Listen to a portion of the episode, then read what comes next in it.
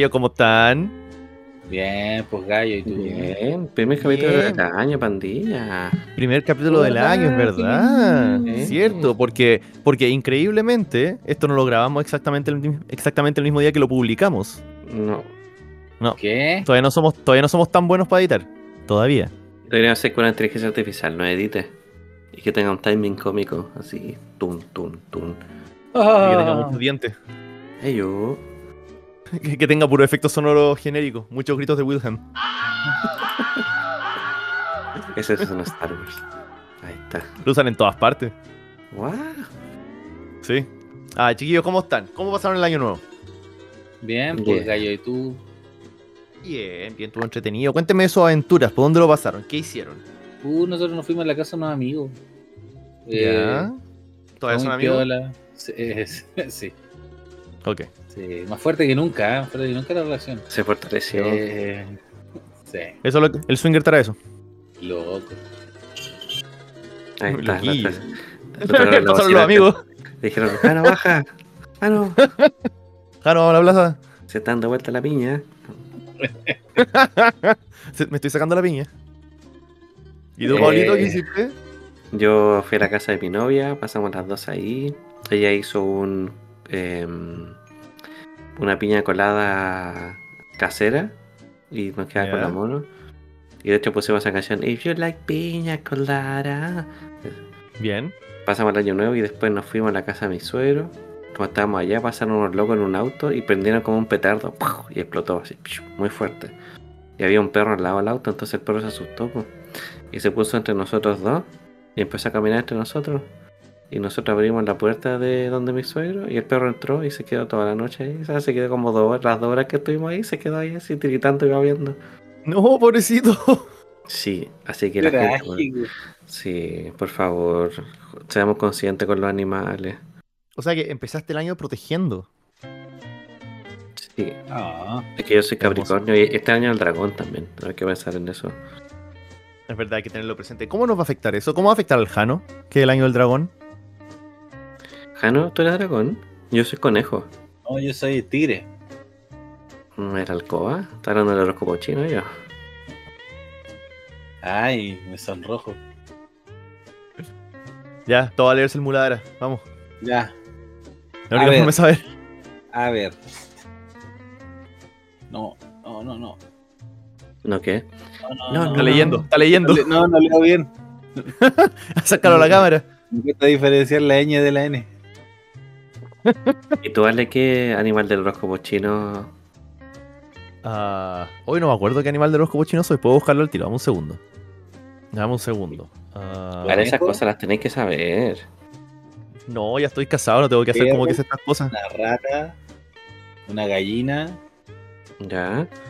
Depende del año en que naciste y te va a salir el elemento también. Mm, Ya, ok. Ah, oh, no, no sé leerlo, weón. A ver. Aquí está. Año. Está, está como la weá esta tabla. No, no, oh, no, no puedo leerlo, loco. ¿Cómo no voy a poder leerlo, amigo? Está difícil esto, es que bajo compresión está complicado. ¿Qué horóscopo chino soy? Vamos, Google. Horóscopo Pero chino. Para saber qué animal tu- eres en el horóscopo chino, debes consultar el año de tu nacimiento y el elemento que le corresponde. Ujú. El horóscopo. Ah, ¿No hay una weá donde pueda poner mi fecha de nacimiento nomás y me dice? Calculadora, Sí, gracias. Sí, pues. ¿A dónde está? Calculadora. Esto no es una calculadora, esto es una tabla, mentiroso culiao. Ya, 1985. ¿Qué pasa? ¿Cree que eres toro? Yo-. Yo nací el 86. Ah, ya, entonces no sé. El 86 hay tigre, pues. ¿Soy tigre? Como yo. Cacha. Son dos tigres y un conejo. Siempre Ay, lo ojalá supe. no me coman. Ojalá no me coman. Dos tigres, un conejo. Vamos a hacer un Eso- sanguchito. Eso. Yo, uy, no, estoy indefenso. Ojalá, ojalá nadie venga. Ay, no, cuando me da miedo, bajo la cabeza, levanto el poto. Qué tierno, yo soy como la, la policía de Zootopia. Soy, soy Bunny Hops. O, o Bunny Bueno. ¿viste esa película? ¿Es buena? Qué buena. Sí, entrete. A mí lo, lo, lo que me marcó mucho esa película, que es como un detrás de escena, de que está la Shakira trabaja en esa película y es como un personaje que es una gacela, que se llama Gazelle, como una estrella pop, ¿cachai? Que tiene como muchos hits y todo. Esa es la, la que canta el tema de la película, esa Try Everything. Oh, oh, oh. Ya, esa. Y está en un detrás de escena y ya tenía listo el render del personaje y todo. Lo habían, habían hecho pruebas de animación y la cuestión. po. Y de repente la Shakira viene y ve un modelo de la personaje que era como una gacela, así delgada.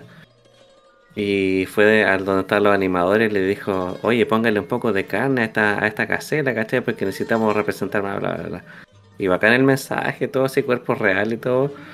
Pero me imagino los animadores después de meses de modelar, de, animación, como que vengan famosos, te decís ya, más crunching, dos meses, porque yo quiero que el personaje se parezca a mí. Y, Claro, y me, joder, está- me estáis me estáis diciendo que haga la gacela más rica. ¿Eso me estáis pidiendo que haga? no, amor for it, pero, pero no por la razón. Claro, pero quiero que lo digáis. Lo quiero Sí. escrito acá en mi contrato. Que me están pidiendo que haga esto. Hacerla más- eso me da hartos permisos a mí, como animador. claro. Claro, dijo eso mientras se colocaba un pañal. Que sorprendentemente ya estaba ahí y ya estaba usado.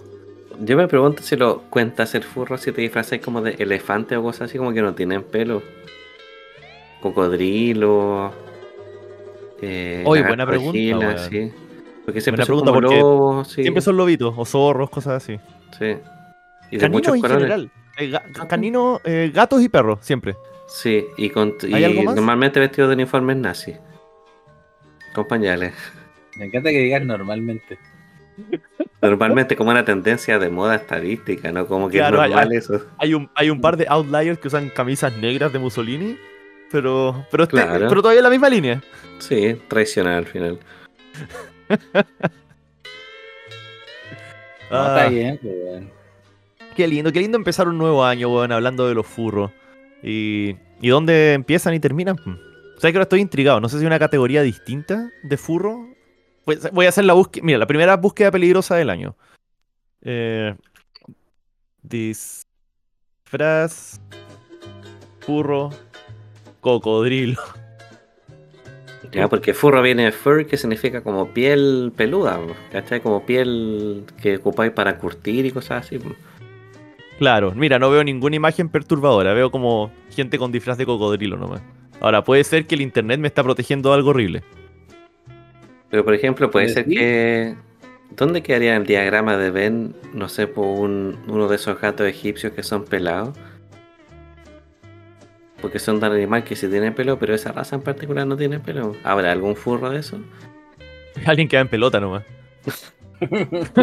Se va en pelota, listo. No, con, el, con oreja puntuda. Tiene que ser como lampiño, sí. weón. Y con la panza muy hinchadita. Sí, Jano está pasando una moto por tu línea de nuevo. Sí, ya, para la convención diles- furra de Santiago. Diles que no lo hagan. Voy a cerrar la ventana. No, se- no, tranqui. Si tenéis mucho calor, déjala abierta. Pero no hay pensado en decirles que no pasen cuando estáis grabando nomás. Voy a- colocar unos conos acá afuera. No es primera vez que cortan el tráfico por ahí. Ey, ey, ah, parece que hay un podcast hoy día, así que no. Claro, es la pandilla. La pandilla, Dios santo. Es- Esa ambulancia, por favor. Están usando los trajes de furro. Carro- el carro bomba. Claro. Por fin van a responder la pregunta. ¿Hay trajes de furro de cocodrilo? Oye, Oye, la gente les, estaba esperando esa respuesta. les- les quería preguntar algo, weón. Y de hecho, quizás lo hemos hablado antes, pero no me acuerdo, así lo voy a preguntar igual. A lo de los. Y- No, no, eso sé que lo hemos hablado. Demasiado incluso. Es como hablar de, de Boric y meter perro a las clases. Eso. Classic. Pero es que el otro día estaba, estaba jugando el nuevo Spider-Man. Ya. ¿ya? Y en un momento estaba, estaba haciendo web slinging por la ciudad. ¿cachai? Me subí a un edificio, etcétera Y tuve un momento de... Estaba impresionado por la calidad gráfica de lo que estaba viendo. ¿Entendéis? De verdad, los efectos de luz, eh, cómo se reflejaba en los edificios, cómo podíais ver a lo lejos un auto moviéndose en Times Square. ¿entendéis? O algunas escenas donde sale Mary Jane y el pelo de Mary Jane se ve increíble, se ve de verdad. ¿eh? Y me puse a pensar, ¿cuándo fue que sentí un, como un salto generacional así de importante en videojuegos, weón? Mm. ¿Cachai? Yo ¿Cuándo sé, yo sé cuándo te pasa. Y, y quiero compartir esa historia porque también quiero saber las de ustedes. Y yo recuerdo, la primera vez que me pasó esto, que quedé así impresionado viendo un videojuego, fue la primera vez que jugué Zelda Ocarina del Tiempo. Recuerdo haber puesto ese cartucho en la consola, weón, en el 64 de un amigo, porque yo no tenía. Y, y también recuerdo que lo fuimos a arrendar el día de estreno o el día siguiente del estreno en Blockbuster que estaba en 15 Norte. Ujú. Me fui a quedar a su casa ese día, pusimos el cartucho y yo quedé para la corneta. Yo vi, lo, vi a Link andando en Epona por Heroes Field en la intro y decía, loco, esto es fotorrealista. ¿Cachai? Y para contextualizar las cosas, yo era un cabro chico bastante ahueonado, ¿cachai? Para de verdad creer que esto era, era de verdad, tenía que tener un poder cognitivo bajísimo. Pero aún así recuerdo la impresión de, oh Dios mío, esto es una generación totalmente nueva de juegos. Porque antes de eso era mundo Super Nintendo. Claro, bienvenido al mañana, ¿cachai? Bienvenido al 3D. Increíble, pues, weón. Y, y me marcó, ¿cachai? Yo todavía lo recuerdo y cuando Link, no sé, pues toma un ítem y se le ven sus manitos cuadradas, yo recuerdo con cariño ese momento en que miraba esas manitos cuadradas, miraba las mías y decía, weón, idénticas. Este, mira, y tu mano decía, mis manos están mal. Mis manos. claro, Claro, con, con un pelador de papa después te la está ahí. a- tengo tantos putos polígonos, lo odio, mamá. Entraba mi mamá, era- eran tres cubos. Ah, y quería saber si es que ustedes han tenido experiencias así, pues, que han sentido el salto generacional en, quizás no solo en juegos, puede ser en otras cosas también que hagan. Sé que tienen algún otro ejemplo entretenido. ¿Verdad? Eh, Mira, lo que tú decís, yo creo que en, en videojuegos, yo creo que ese fue el salto que nosotros lo vivimos, ¿cachai? En nuestra época formadora, ese fue el salto más grande que yo he encontrado en el mundo de los videojuegos. Porque del Super Nintendo al Nintendo 64 es un, un abismo, ¿cachai? Es enorme, es, es demasiado. Pero en adelante ha dado puros pasos, pues, ¿cachai? O sea, de verdad, hay muchas cosas detrás de escena, en la programación, en todo lo que queráis. Pero visualmente, a nivel de usuario, a nivel de interfaz, yo creo que lo, lo más grande fue de eso. ¿Cachai? Porque si tú veis el Star Fox o cualquier juego con modo 7, ya, ya como que coquetea con el 3D, ¿cachai? Pero igual se ve rudimentario, se ve lento y todo, pero tú jugáis un Rock Squadron, tú jugáis un Golden Knight, tú jugáis un Mario 64 y desde el Super Mario World al 64, eh, aparte que es una dimensión de diferencia, es todo, Ujú. ¿cachai? La cámara que rota, las texturas, todo, todo, todo. Entonces yo creo Pero, que... Pero más allá de eso, ¿cachai? Creo que no es solo el que haya pasado de 2D a 3D. Porque, no sé, yo no me impresioné cuando jugué Bubsy 3D. ¿Cachai? Ella hizo el mismo salto. Ya vi el 3D. A ver, el, el salto de haber sido hacia un risco, porque puta el juego malo. Eh, pero es más que el, no es solo hacer el salto, sino que ejecutarlo de una forma tan correcta. Porque puta el Ocarina del Tiempo es excelente. Mm. ya, yo, yo tengo un momento así, bueno. yo, tu- yo tuve ese favor. momento también. Era, juntos día. claro. Dije, Alejandro, sujétame el polígono. Se apretó en la mano. Eh, no, yo me acuerdo, era sábado y fui a- y con mi mejor amigo, con el Bonnie, fuimos a la casa de un amigo de él. Y este chico nos mostró el Resident Evil 2. Mm. Oh, Y- tremendo juego, weón. Weón, estaba nublado, ¿ya? Y. Y hacía frío, ¿cachai? Y la weá es que yo me. Me acuerdo que yo estábamos como con la cortina cerrada y me cagué de miedo, loco. Sí, pero me dio mucho susto lo que estaba viendo, weón. Ajá. Y de verdad que eran unos, unos polígonos, ¿no? Pues, ¿Cachai? De verdad No, que el no había- residuo el de la estación de policía, ¿cierto? Sí, Eh, cuando sí. el primer día de Leon Kennedy. Ay, Sí, pobrecito, weón. Weón, Dios me lo bendiga, va llegando a la pega. Y, weón, weón, me cagué de susto. Me cagué de susto, weón. Como que teníamos la cortina cerrada y, y yo miraba esa cortina y decía, "Puta, ¿por qué está cerrada, weón? Y ese zombie, ¿por qué, por qué entraron los- las tarántulas por la ventana? así? Estaba el Licker esperando afuera. Ahora el Licker está adentro. Déjame jugar. Ahora no, weón. están mis papás en la pieza al lado. A mí me pasó, me pasó también esa presión de la misma línea para no salirse del tema de los gráficos. porque después podemos saltar a otras cosas.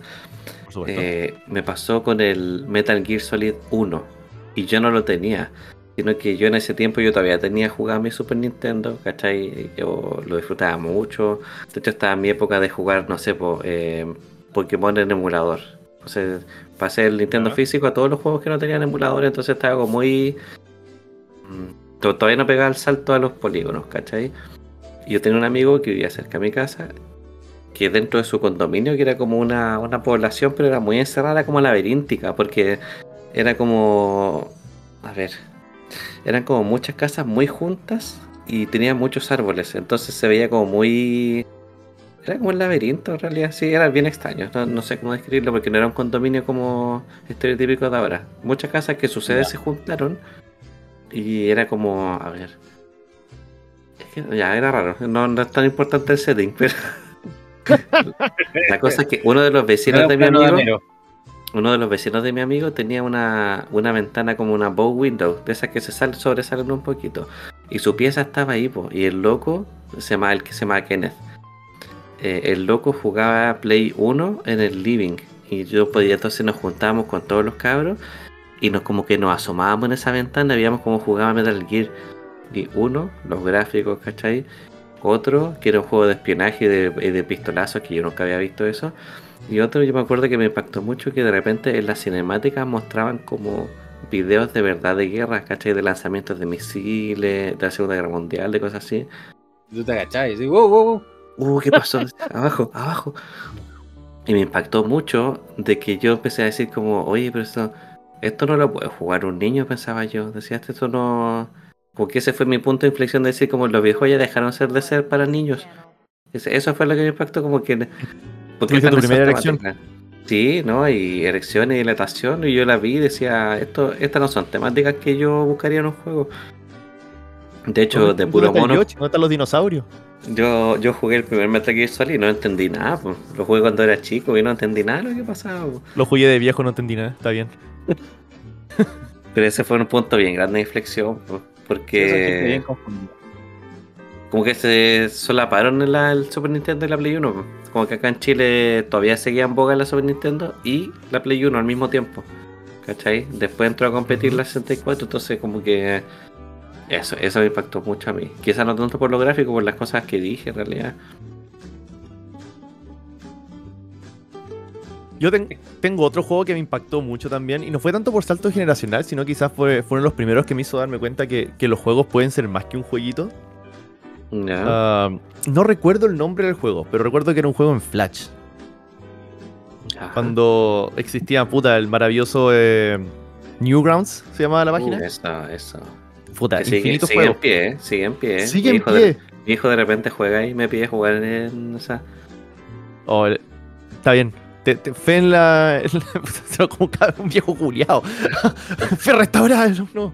Eh, pero había un jueguito que era. Partía con un. Un personaje como niño pequeño. Y estaba ahí en un pasillo. Y podía.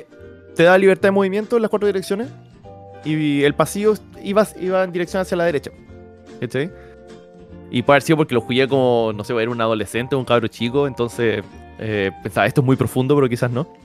Y si apretaba ahí a la derecha y seguía ahí el camino nomás, el personaje se empezaba a poner más viejito hasta que se moría. Y eso era todo lo que pasaba en el juego. ¿No? Ah, ok. Pero si decidíais subir por el pasillo, como atravesar las paredes, habían un montón de juegos alrededor y un montón de cosas entre medio. ¿Cachai? Ya. ¿Ah? Entonces el juego todo se trataba de que si de verdad queríais aprovechar la experiencia, ¿cachai? Teníais que salirte del camino, ¿no? Wow. ¿Eh? Mm. Y lo jugué y lo pensé, y para mí, cabro chico, fue como, oh, chucha. Esto me, esto me hizo pensar. no estaba listo para esto. Botaste el computador y dijiste, no, diversión. Diversión, sí, pensar no. Claro. y miré para afuera dije, hay tanto que hacer. Y puse otro juego. y, y miraste para Claro, yo- y estaba el Pablo mirando por la ventana diciendo, ponete el Metal Gear. Esto no es para niños. Pegado a la ventana con una erección. Gear. ¿Dónde están las bombas? Quiero ver fotos de la guerra. Me- Me escondía cuando miraba porque decía, "Oye, él va a pensar que su mente diciéndoselo, sugiriéndoselo. Oye, Pero pues, eso, ¿y eso tú, marcó. ¿Tú crees que podrías encontrar ese juego ahora si lo... Mm, quizás no así en vivo, pero puedo hacer el esfuerzo de buscarlo. Hay cachado, son locos como son geo- geolocalizadores que dicen, le pasan un meme y dicen, descubre en qué parte está este meme. Entonces loco dice, este árbol solo crece en esta parte de Estados Unidos y bla, bla, bla. Y dice, aquí está, ya. Los locos enfermos. Sí, son impresionantes esos buenos. Otro juego que también me, me cambió harto la percepción. Yo nunca tuve un PC gamer, ni nada, tenía como siempre computadores como muy para jugar no, no Cash GBA y Z SNES, Ujú. pero en uno de esos descubrí cómo emular otros juegos de, de otras consolas. ¿Cachai? Entonces uno de los juegos que jugué y me marcó mucho cuando era más chico era un juego que se llama Dark Seed. No sé si lo cachan. Uh, sí. Ese era de Super Nintendo, ¿no? Creo que era. Creo que había una versión de PC y lo portaron a Super Nintendo. No estoy seguro, porque yo no lo jugué en el ZSNES. ¿Cachai? Quizás lo bajé como un ejecutable, no sé. No, esto La creo que es más viejo que, que Super Nintendo. Pero sí recuerdo el juego. Ya, la cosa es que se trata de un juego de un tipo que vive su normal y de repente descubre que en el espejo de su casa hay como un portal hacia como otra dimensión o una nave alienígena o lo, lo que sea, no, no recuerdo muy bien. Lo que me marcó mucho es que el juego es muy mundano y no tiene banda sonora, ¿cachai? Entonces todo lo que tú haces es como el día a día, ¿cachai? Anda, anda tu auto, saca esto y resuelve un problema, pero siempre con cosas como extrañas alrededor. Como que hay un símbolo, como que escuchas ruido extraño cuando te vas a dormir y un montón de cosas así. Y a mí me confundía caleta de que había un juego de terror que no ocupaba ninguno de los tropes de terror, así como un jumpscare o un monstruo, cosas así, para asustarte. po. Yo me acuerdo que el, el silencio que había de repente como que me envolvía, ¿cachai? Como que me hacía como una cúpula. Y yo no, eh, metafórica por supuesto, y yo no podía prestar atención a otras cosas, era como tan envolvente el que no viese nada. Y eso fue como un punto de inflexión así también, de- en, en ese sentido, de decir como, pucha, un, juego tiene tantas herramientas y quizás no ocupar una herramienta también es un- una herramienta así, pues. ¿Cachai? Rechazar ciertos utensilios también te sirve. po. Entonces el juego era muy minimalista, pero te, te- era muy elocuente en su, en su narración. ¿Cachai? Te hacía sentir solo, te hacía sentir abrumado, te hacía sentir asustado. Y aparte del juego, la, la- la ilustración la hacía Geiger, HR Geiger. Uh. Entonces ahí, sí, buen juego. Jueguenlo o vean un video de gameplay porque de verdad vale mucho la pena ese juego. ¿Cómo se llamaba? Dark Dark Seed. Seed. Ya lo voy a ver. Sé que yo me acordé con lo que mencionaste de un cambio de paradigma, weón. Cambio de paradigma súper importante para la época. Que fue hace, en la historia reciente, weón, con este juego del el Lost Planet, creo que se llamaba, ¿no? Que jugabas con un con, un mecánico, un juego como de terror espacial.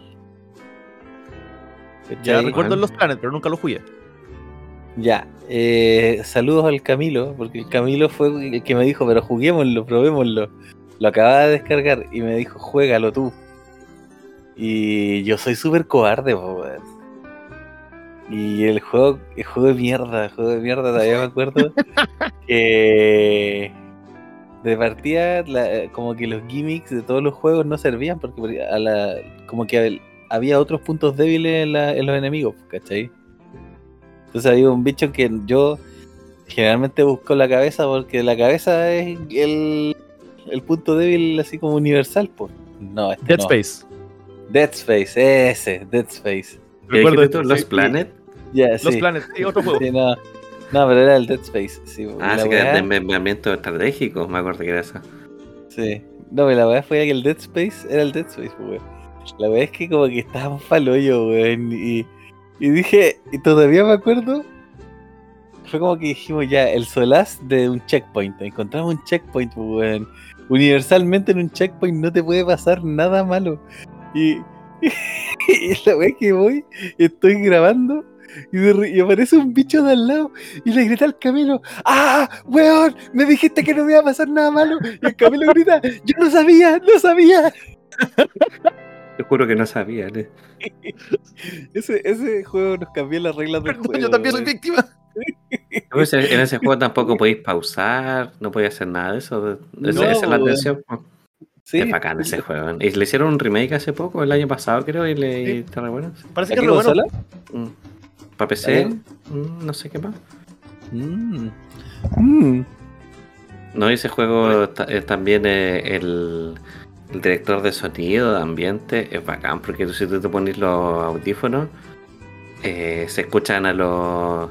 No me acuerdo cómo se llaman, necromorfos, necromorphs.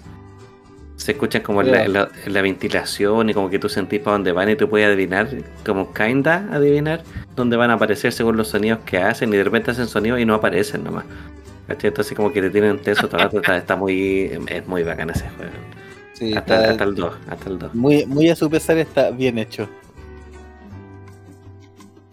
Ese, no también rompió canon. Sí, pues. Sí, po. te acabo de contar una historia sobre cómo me rompí los cánones. Rompamos cánones nosotros de belleza. Eso es lo que hacemos nosotros, romper cánones de belleza. Sí. Bueno, eh, otra, otra vez que se me rompieron los cánones cuando conocí al Paolo. Dije, ¿is this? Peak, the big Big Male performance. Performance. Big, big performance. Puede que ¿Qué no te te guste, pero así se ve. ¿Qué estoy sintiendo en mis vergüenzas? ¿Por qué Sí. hacen gorgorito? Eh, ah, bueno, y otro que también para mí fue un game changer fueron los, los MOBA, weón.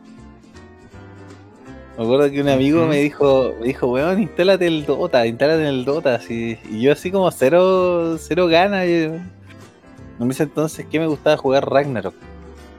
Ragnarok y jugar como juego. Pero juegos con historia, weón. Y me acuerdo que me invitó a su casa Harry y me dijo, ya, pero mira, bueno, juégate una partida y yo te ayudo, yo te voy orientando. Y así perdí como 5 años de mi vida. ¿Con el LOL? Hasta que, no, con Dota. Y de repente Se- apareció el en esa pieza. Claro, de Harry a veces entraba y le decía, "Ja- Jano, Jano, ya no vivimos acá. De hecho, no sé por qué estoy yo Dale, tampoco. apaga la luz. Me cagáis la experiencia. Eh, y no, y después Dota, po. Y, y ahí también empecé a conocer los juegos como competitivos. Ya, ahí te pusiste sudoroso. No, no, no, no, cero. Pero por ejemplo empecé a ver partidas. Me acuerdo que de repente me metía así como a streamings o a, vi- a videos grabados de partidas de, de Dota, así como, como semi profesionales. Y los comentarios, y todavía me acuerdo que con, con el mono nos reímos porque con el mono jugábamos mucho Dota. po. Y me acuerdo que una vez, una vez escuchábamos como un comentario de, no sé, pues él es Tecopillo. Tecopillo viene de Paraguay y es conocido como el tercer Rexar del- de toda Sudamérica. Pero el otro es Tefinio. Y Tefinio es el quinto, no sé, y como que los buenos tenían como un sistema de ranking, como que en el relato era súper interesante, pero si tú miráis la partida, es como. Es como igual que el fútbol. jugando, Sí, Sí, sí. o sea, hay gente que dice como que es más emocionante escuchar un partido de fútbol en la radio que verlo, porque al final la narración es la que te hace todo. Sí. El, skit de los Sims- el skit de los Simpsons tenía razón. sí. Se la pasa al centriño, el centriño. Sí. ¡No tiene la pelota! ¡Lo retiene! No, y, y me acuerdo que con el mono siempre nos decíamos que éramos el. Yo era el tercer Rexar de Chile, pues, weón. Bien. Y era una esta- Solo habían dos. Era tan basura la estadística porque no había forma de comprobarla, pues. Pero que en línea quizás sí, pues. No, No, no había. no. Por, por metadatos, cosas así, no. Es que yo creo que en ese entonces tenías que inscribirte porque Ah, la, la escena la escena era como súper amateur, pues. ¿Cachai? eso. Tú buscáis escenas amateur.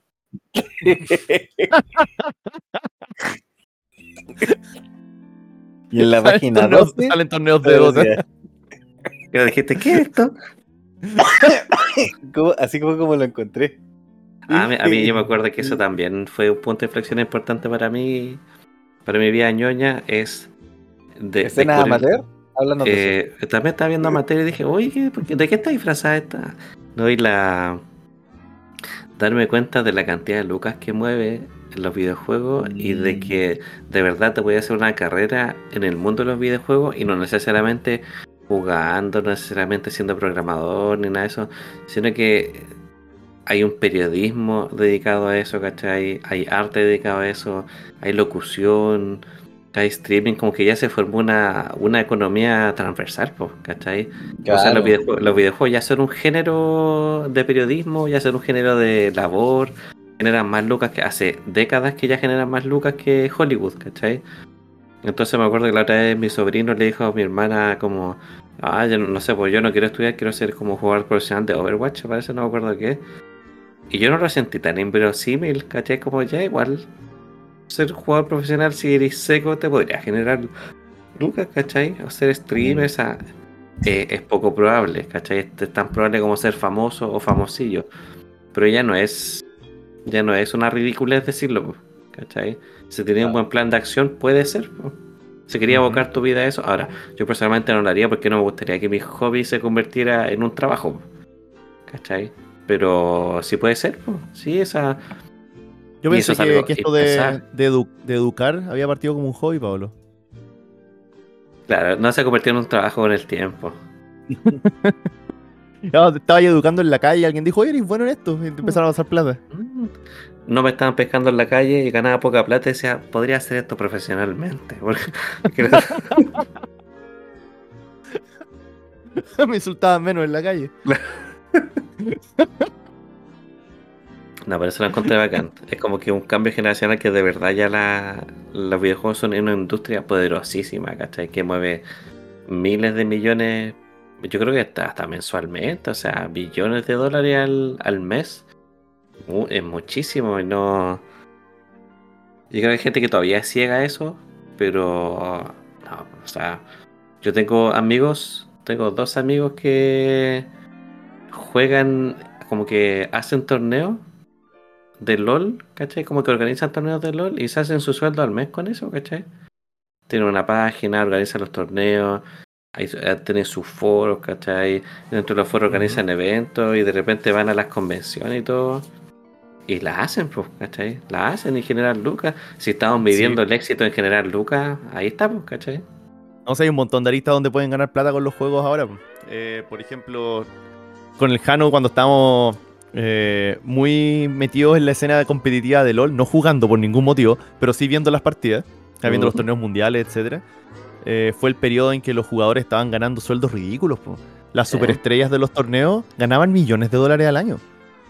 Los contratos eran gigantes, sí. Hay muchos que jugaron dos años y se retiraron. Ya la, la hicieron.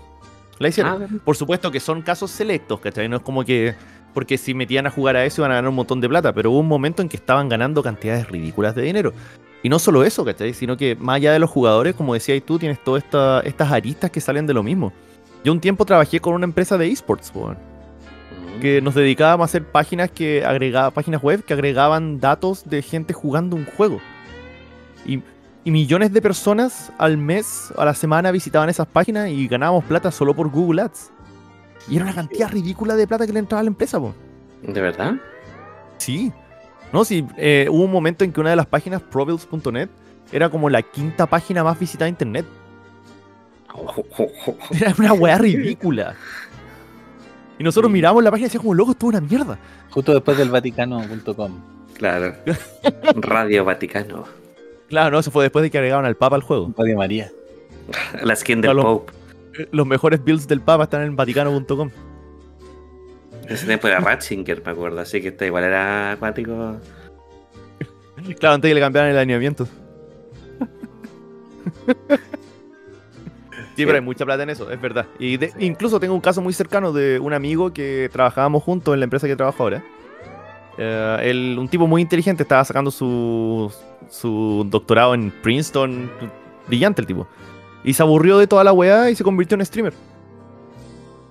Y él mismo dice, no, gano mucha menos plata, pero puta, estoy feliz haciendo lo que hago. Acá. Sí. Lo vamos a proporcionar. Eh, es un streamer de Hollow Knight. Se va por el nombre Mazulu en Twitch, si lo quieren ir a visitar.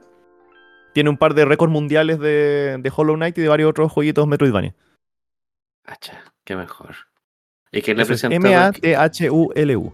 ¿Qué le presentó Hollow a, a él? Me llevo crédito por eso. Listo, Cacha. Sí, me dio cacha. crédito. Yo le dije, Gran- "Oye, Matt, Gran papi, eh, gran papi. Este, este juego quizás te guste y, y puta, fue crack. Es su crack. Y cuando Y- estés como cuando estés en la calle, le voy a decir, Matt, ¿te acuerdas de quién soy yo? Yo te quise cuando nadie te quería. Ábreme la puerta, man".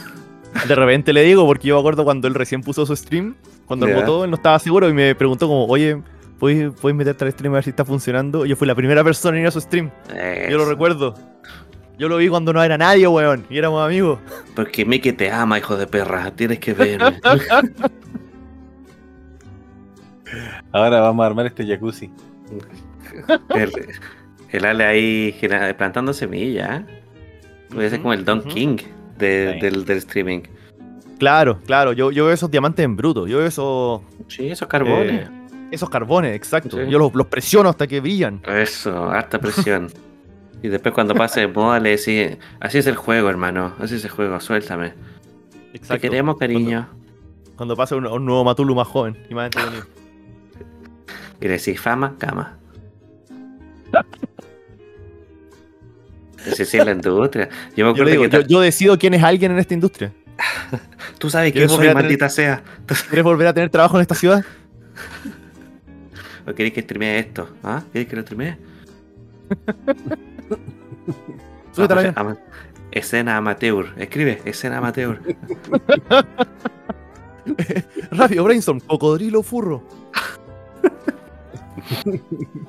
Oye, No, ese yo podría ser un buen handler para un streamer, el cocodrilo furro.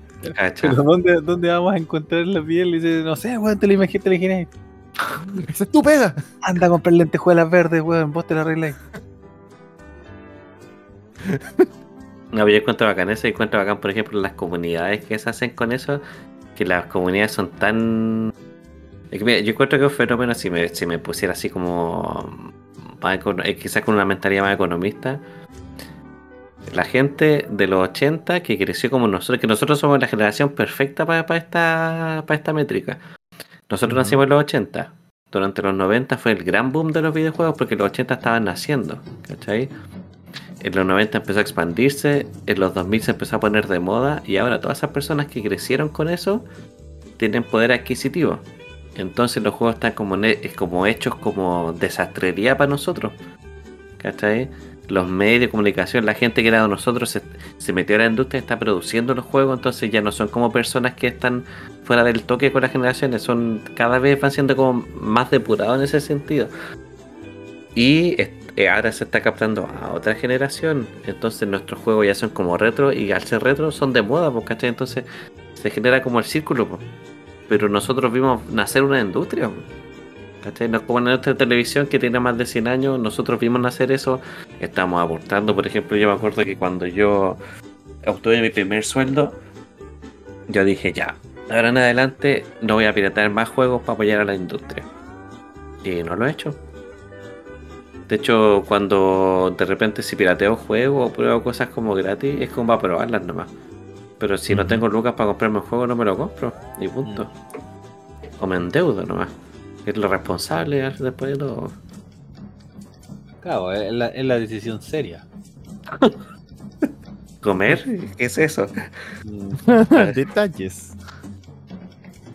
Oye, otra, otra cosa que, que, para mí cambió el paradigma fue eh, ver cómo 4chan hacía de las suyas, weón. Y Reddit también. El otro día me acordaba, me acordaba de una cuestión que, que era, no sé si se acuerdan, de un momento en que hizo un concurso de Taylor Swift, de que iba a ir como a una escuela a tocar gratis, y fue 4chan creo, que, Sí, fue 4chan. que la, la comunidad votó para que fuera a tocar a una escuela de, de gente sorda. sí. Es como cuando tiraron a Pitbull a Alaska. También, también.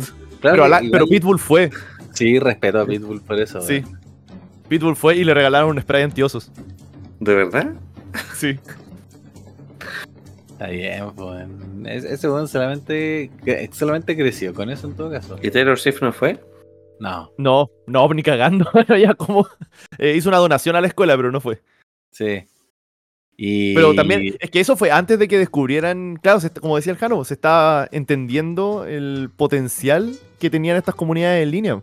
Sí, pues, Porque en ese tiempo también salieron muchos muchos concursos de, no sé, po, elige el nombre de la bebida. Creo que Mountain Dew hizo eso. Elige el nombre del nuevo sabor de bebida.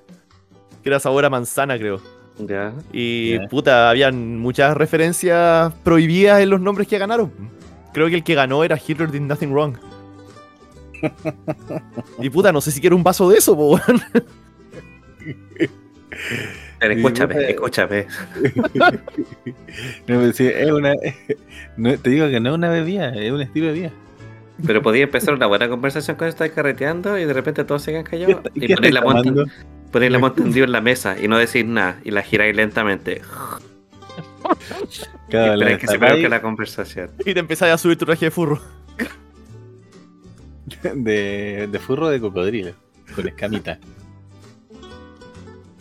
Bueno, Que y al final, y al final el, re- el remate de ese de esa historia de, de, los foros fue To The Moon, pues, el ga- gamer. ¿Cómo es? El GameStop. La weá esta de. De que hicieron colapsar Ah. el mercado de la. el mercado bursátil gringo. ¿Cierto? po. Que pasó hace como dos, tres años fue eso. Poquito, Ah, sí, po. Y los millonarios subían videos de decir, ¿por qué nos tienen malas si somos millonarios? Por favor, paren de hacer esto. ¿Qué hicimos? Sí, me acuerdo de eso. Habían Ahora hay una película de eso. de ¿cómo una- era? The Low, The Big, The Big, Big Low o The Big Small, no me acuerdo algo así. No, no, estáis pensando en dos crisis The Big distintas. Short. Sí, esa The Big Short es una película En- de una cuestión que pasó en serio. Claro, cuando el 2018, el 2008, el 2008 o el 2018, que fue la crisis financiera hipotecaria en Estados Unidos, hubo un, un tipo que la predijo y ganó billones de dólares con eso. Eh, este oro que está hablando el Jano fue eh, GameStop, que es una empresa, no, no sé si está en otras partes que no sea Estados Unidos, GameStop. No, es, es No sé pero sí me acuerdo del caso, de Wall Street Claro. Bets y todo eso. Sí, sí. Ya, pero Sí, para, claro. para los que no. Para la gente en la no- casa. GameStop es como un, un smart, pero, pero gringo. Ahora no cosas- videojuegos y cosas ñoñas. como- cosas ñoñas, videojuegos, etcétera. Y la empresa, puta, como todas las empresas eh, con local físico, se estaba yendo a la mierda, porque Amazon se está comiendo todo eso, todo en línea. Pero hubo un tipo que en algún momento posteó en este subreddit, Wall Street Bets, y su nombre es legendario en ese subreddit ahora, eh, su nombre era Deep Fucking Value. Él planteó su tesis de por qué él creía en, en GameStop. ¿Cachai? Y él había comprado cuando la cuestión estaba como a, no sé, 3 dólares, 2 dólares la acción, una cosa así. Y todos diciéndole, puta, weón, anda, anda a meterte más crayones en la nariz, ¿cachai? Eres un imbécil. eh, Estoy Ya. seguro que tu señora está con su pololo. Cosas así. Y la cosa es que por un montón de, de mecanismos financieros y truculencias eh, fiscales, las acciones empezaron a subir. Sí, Y empezaron a subir, la gente se empezó a emocionar. es que. Y- espera, voy, a, voy a hacer una, una pequeña cuña en lo que estoy eh, Dale. contando tú, porque acá pasa algo muy importante. Las empresas que se transan en la bolsa, ¿cachai? Eh, tienen una peculiaridad. Estos gallos lo que hicieron, onda, hablamos de la, de la gente que compra empresas para vender y como profitar de esto, ¿cachai? Ellos compraron en corto, ¿cachai? Que básicamente lo que era es como que tú compras. eh, es como que te prestan la acción, ¿cachai? Y después tú tenés que pagar lo que tenés, el valor cuando, como al final de, ese, de esa transacción, ¿cachai? Y la apuesta era que las weas iban a bajar, pues, ¿cachai? Entonces las empresas compraron mucho de GameStop para que después en el fondo ganaran plata. ¿cachai? Porque las acciones iban a valer menos cuando las devolvieran. El tema era que como estos weones empezaron a, a- empezaron con esta campaña, gracias a Deep Fucking Value, las acciones subieron. Y los weones a la hora de devolver se cagaron entero porque tenían que pagar. ¿Sí? Prosigue, prosigue con tu relato. Bueno, la cosa es que estos movimientos financieros que describe el Jano tenía los compradores institucionales, ¿ya? Que eran estos que habían eh, hecho eh, shorts de GameStop. Y ahora que había gente comprándola, estaba subiendo de precio, pero no querían tener que deshacerse de esas acciones porque iban a perder plata. Entonces seguían a- manteniendo las acciones, pero más hueones seguían comprando la weá y no bajaba. Y mientras más aguantaban de vender la acción, más plata, más subía el precio y más desastroso era todo. Al final la acción subió como a 500 dólares, una cosa así en su peak, de los 3 dólares que le estaba comentando. Y todo eso porque este montón de imbéciles de Wall Street Bets se pusieron a gritar como un montón de chango y dijeron, oye, moon." com- to the moon, claro, Diamond Hands, to the moon, emojis. Hermoso, pues, weón, hermoso. Sí, Yo, fui parte de esos degenerados, gané plata con GameStop. Vamos. Y te- tenemos un amigo que ganó bastante dinero con sus Dogecoins. También, también, que fue algo similar con los Dogecoins. Cuando el cripto. ah, esa fue otra revolución que vimos, po, weón, que la vimos suceder cuando la gente ¿El dijo: cripto? ¿Qué tal si la plata fuera más de mentira to- aún? ¿Ah? Pongámonos de acuerdo en algo más falso, por favor. Claro. Y después al otro año de ese boom, ¿qué pasó? Los NFT. Hemos visto nacer. de- Es que yo respeto más a las bitcoins porque es como una revolución conceptual de lo que significa el dinero, ¿cachai? Tú puedes ponerle el sombrero y la máscara que queráis, de que puede ser una estafa, puede ser sin impuestos, puede ser lo que quieras, un paraíso fiscal, pero los NFT son una basura para. Ahora son una revolución de los GIFs de mono. O sea, claro, todo no- la- para que la gente sepa, toda la pandilla compró todos los monos aburridos que había, los que quedaban. Sí. Y por comprar nos referimos a sacar pantallazos. O sea, yo los compré, yo los compré, esto en el Ethereum y todo, pero lo podríamos O usar sea para la portada de... Si los tenemos, te- pues lo podríamos usar para ¿Te la portada. permitieron ir a la, a la fiesta privada que tenía que tener un NFT para hacerlo, que le quemó las córneas a la gente? Ah, en, en Corea del Sur. Eh, Creo que fue en una parte asiática, quizás Sí, Corea sí, del Sur, no creo estoy sí. Y el Jaro parece que no sabía esta historia, se está cagando de la risa. La gente en Twitter empieza a poner, ¿alguien más tiene dolor en los ojos? que creo que como que proyectaron láser, no me acuerdo. Claro. eh, que, y esto más divertido ni siquiera fue en su peak cuando todos querían ir a esta weá. Esta fiesta pasó hace como seis meses, un año, cuando ya claramente había pasado el boom de los NFT. Entonces ya la fiesta era un desastre. Y fueron un montón de estas personas que, ok, ganaron muchísima plata con NFTs y toda esta weá. Fueron a la fiesta y al parecer usaron o unos lásers o algo para el humo que tenían para la fiesta que era dañino para los ojos. Entonces, como decía el pavo, después en Twitter empezaron a decir como, oye, ¿están todos bien? Me arden los ojos. Y bueno, quedó la cagada. Gente terminó en el hospital, weón. Tuvieron que pagar un montón de plata en indemnizaciones. Todo por unos GIFs de mono.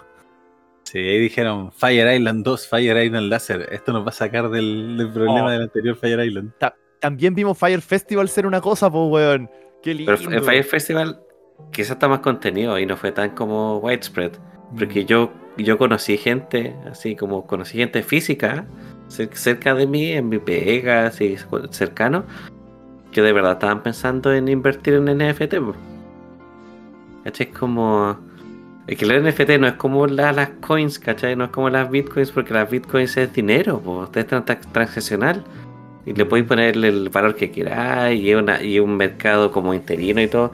Pero el NFT es que un loco te dibuja algo y te dice, tú tenías el derecho, tú tienes O sea, el derecho de decir que esto es tuyo, y eso es todo, eso, y O sea, punto. Lo, lo que pasa es que eh, la NFT descansa en un concepto jurídico, que es lo fungible y lo no fungible. ¿Cachai? Eh, que lo fungible es algo que puede ser reemplazado por el mismo género, especie y cantidad. ¿Cachai? Ya.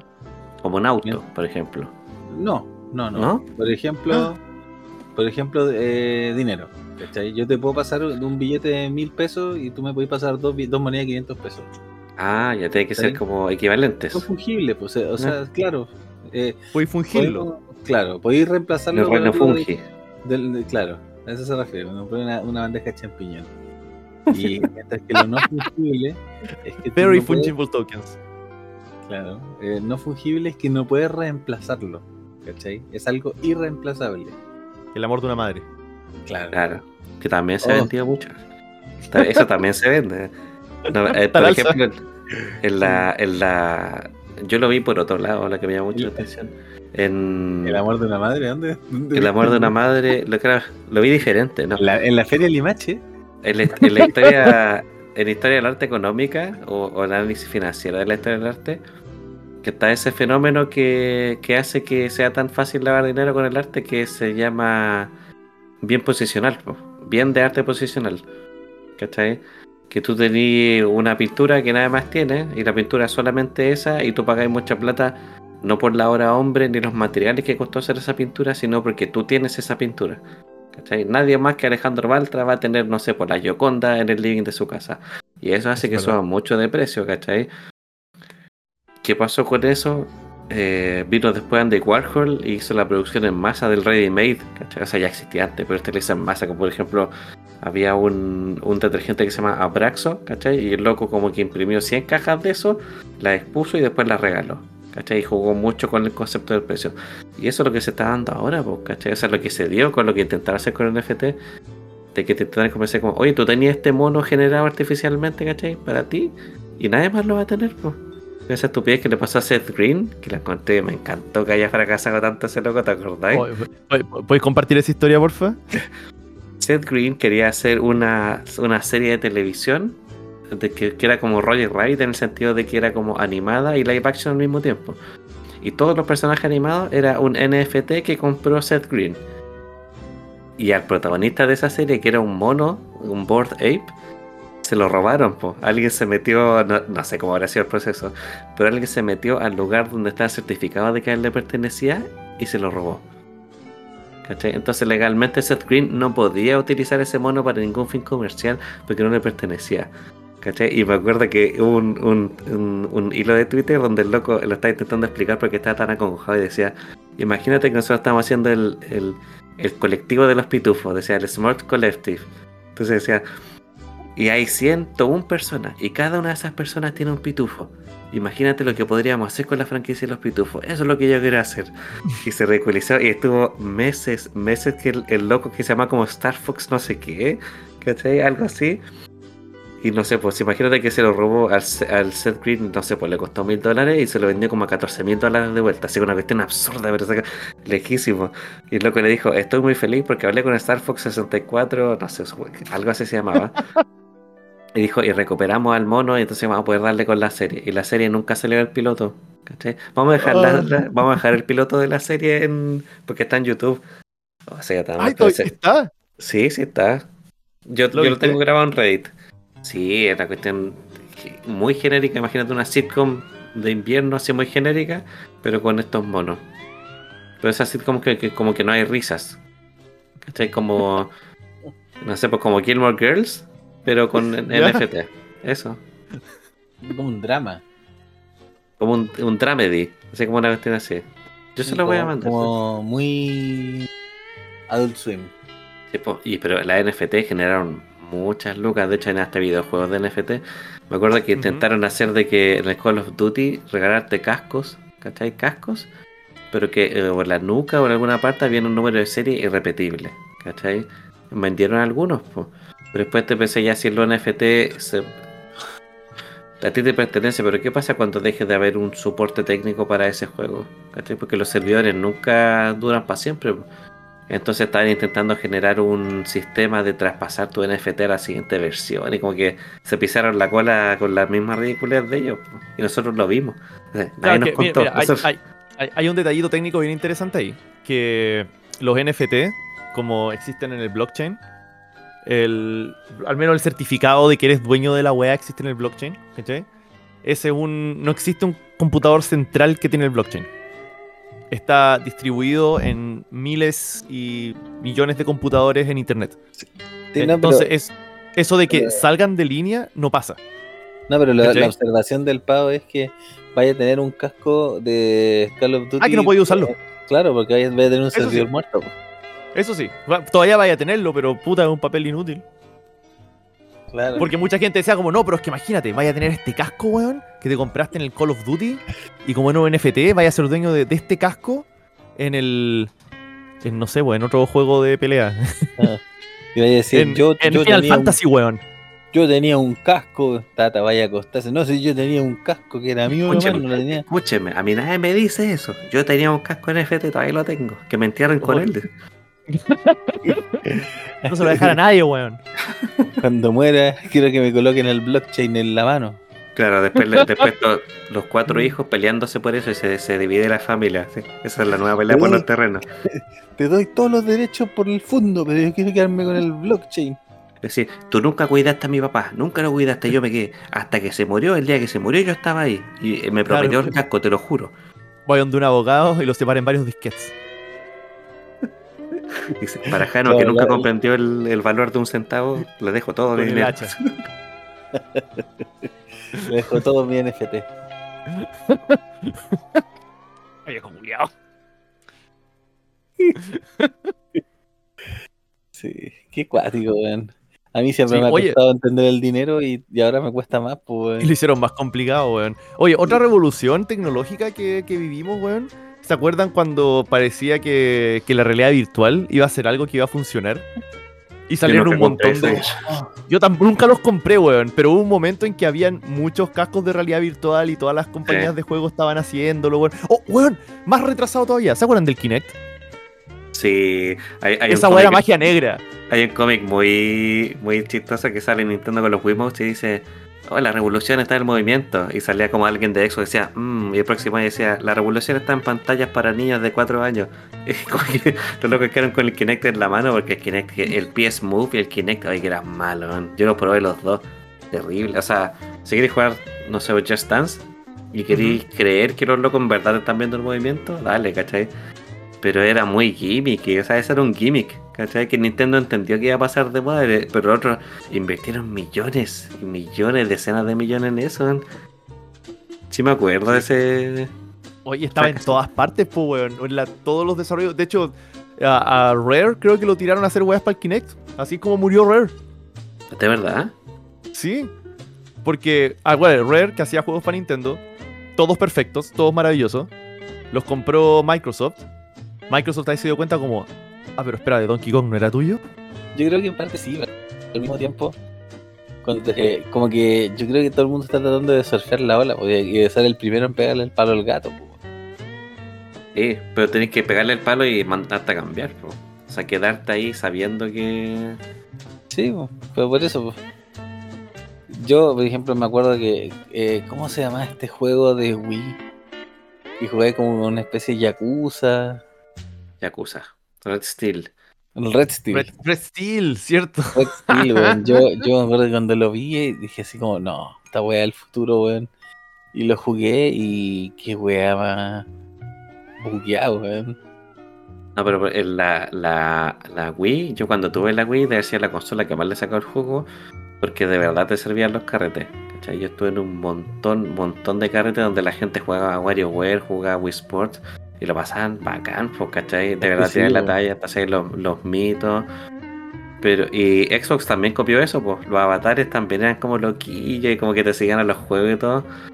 Pero Nintendo dijo, ya, en la Wii U vamos a hacer algo malo, pero vamos a probar otra cosa, ¿cachai? Si esto de los motion control ya se quedó, ya, ya fue, ya lo probamos, ¿cachai? Y fue inteligente con eso, no en hacer la Wii U, pero sí fue inteligente en dejar atrás los controles. Pobre Wii U. Incomprendida, weón. Yo todavía la tengo, la tengo, se la pasé a mi hijo, sí. Y tiene buenos títulos, lo que pasa es que eran pocos títulos. Por ejemplo, la mejor versión de Batman Arkham City, definitivamente la de Wii U, es muy buena. El Captain Toad es muy bueno, los Mario, el Zelda. No, es buena, buena consola, la biblioteca es muy delgadita, eso sí, muy flaquita. Sí, aparte que ahí compartió harto con la 3DS. Así pues, el Smash de Wii U también era súper bueno. Sí, pero la batería del control duraba como 30 minutos. Y había y Nintendo silenciosamente vendía una batería más grande pues, en la página, pero no la promocionaba. Sí, y duraba el doble. 60 minutos. Una hora completa de diversión. Así, la batería, si La ocupaba, desarrolló Apple. si jugaba y juegos eh, con que ocupaban constantemente eso, duraba dos horas y media, quizás tres horas, si lo tenía con, con la luz baja. Y después tenías que enchufarla y no podía alejarte más de dos metros, me acuerdo, de la consola. Pero ya, pues, pero la Wii U caminó para que pudiera correr la Switch y todos sabemos lo buena consola que es la Switch, así que Con todas las bases, weón. sí, es Ah, muy distinto. tantas Oh, tantas sí. revoluciones que hemos visto, weón. Increíble. que creo que el avance tecnológico ahora se pega a saltos mucho más grandes que antes. 8 sea, sí. pilas doble A, 8 pilas doble A ocupa el Game Boy, weón. ¿Para cuántos colores? Dos. y hoy día, Era el ve- verde y negro ahí. Ah, si pues, había un para la gente- poquito de sol, no podía ver ni una wea. sí. Y hoy día, weón, la, la Switch la podía ocupar cuántas horas? ¿Cuántas horas de autonomía tendrá esa consola? weón? No sé, yo la No juego sé, re igual- poco en Ángel. Igual debe depender del juego. Sí, no. A mí, por lo menos, por ejemplo, jugando el Smash, o a veces juego Pokémon Unite y puedo estar toda la tarde. Sí. No sé si está Pero toda la tarde. espectacular. Toda la tarde después de la siesta, son como media hora. No, pues después del almuerzo. De hecho, di- dicen que la siguiente Switch va, no va, va a ser una nueva iteración de la Switch. Que no, no va a ser como probemos algo muy nuevo. Ser como una Switch mejor, ¿cachai? Como el Play 3, Play 4. Así, dicen que va a ser eso. Entiendo. Y en un ataque de creatividad se va a llamar New Nintendo Switch. Mm, Puede ser. Claro. Ah, Nintendo Switch a- acéptelo y póngale Super Nintendo Switch. Nintendo Furro. Claro. Nintendo, Un skin de cocodrilo. Nintendo Cocodrilo Furro. se, Al se final había ve, Cocodrilo se Furro. ve ¿no? viscosa, es seca. Los controles solo se mueren en dirección de la suástica.